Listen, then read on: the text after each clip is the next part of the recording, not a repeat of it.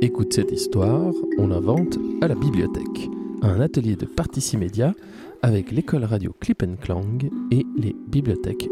Un projet soutenu par l'Office fédéral de la culture et la Fondation suisse pour la radio et la culture.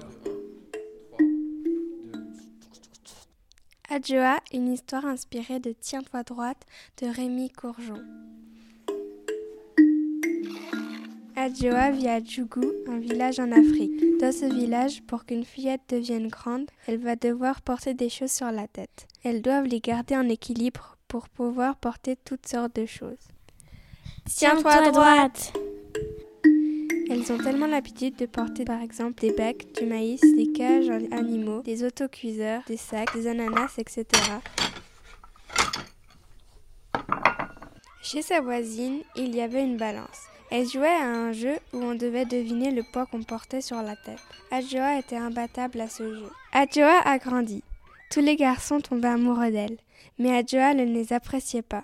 Les garçons ne l'intéressaient pas.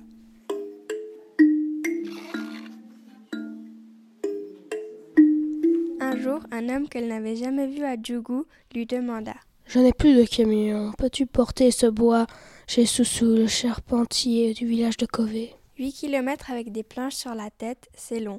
Mais Adjoa mit ses meilleures chaussures et commença à marcher. Des morceaux de métal ou quoi? À 300 mètres de marche, elle a posé les planches. Et puis, dans les planches, elle découvrit un revolver. Il y avait trois balles. C'était sûrement le monsieur qui l'avait mis. Elle a d'abord pensé à le lancer dans la rivière, mais elle remit le revolver dans les planches et repartit. Elle arriva au village de Kové pendant la nuit. Tu es sous j'ai les, j'ai les planches. Elle déballa les planches et le revolver tomba. De rage, Adjoa planta un clou avec. Elle s'en alla. Le pistolet qui avait été caché, il a été transformé en un marteau. Adjoa est allée chez un forgeron pour le transformer. À la fin de cette aventure, elle se maria avec Sosu et eut trois fils. Ils ont construit leur maison en s'aidant du marteau.